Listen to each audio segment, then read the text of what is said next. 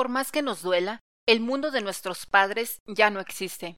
Ya no podemos aspirar a trabajar 30 años y conseguir una jubilación. Las empresas ya no pueden crecer produciendo en masa más de lo mismo, y los gobiernos ya no pueden esperar desarrollo acelerado y sostenido con las políticas de siempre. El siglo XX quedó atrás, y con él, el éxito de sus prácticas industriales. En cambio, hoy las empresas e individuos que más prosperan lo hacen resolviendo problemas de forma radical, descubriendo nuevas formas de crear valor en la vida del consumidor y reinventando mercados. Esto quiere decir que ahora lo más valorado es la creatividad. El problema, sin embargo, es que la forma en que percibimos y explotamos la creatividad causa su escasez. Por ejemplo, cuando la creatividad se considera un don o parte fija de la personalidad, las personas que no se consideran creativos sufren ansiedad e inseguridades.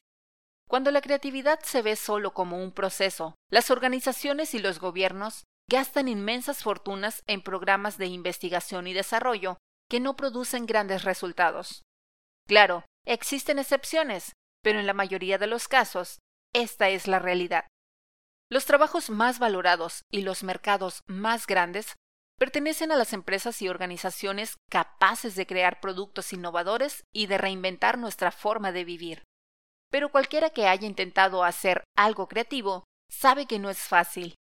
Aún así, los expertos aseguran que la clave para dar los primeros pasos está en ver la creatividad no como un don o un proceso, sino como un tipo de inteligencia que se puede aprender por cualquiera. Esto significa que al igual que practicar matemáticas incrementa el coeficiente intelectual y las habilidades sociales contribuyen a la inteligencia emocional, Existen cinco competencias que ayudan a desarrollar la inteligencia creativa de las personas y organizaciones. El minado de conocimiento es la habilidad para constantemente extraer información que ayude a encontrar patrones y nuevas relaciones entre conceptos aparentemente incompatibles. Framing es la habilidad para encontrar nuevos contextos para cosas ya conocidas o para verlas a través de otros enfoques. El juego que consiste en dejar de lado las costumbres durante un periodo de tiempo para crear nuevas reglas o probar nuevas posibilidades.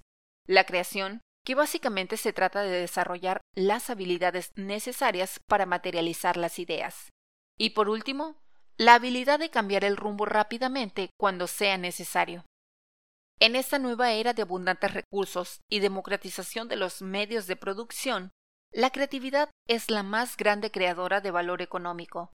Por eso, para prosperar, debes desarrollar tu coeficiente creativo.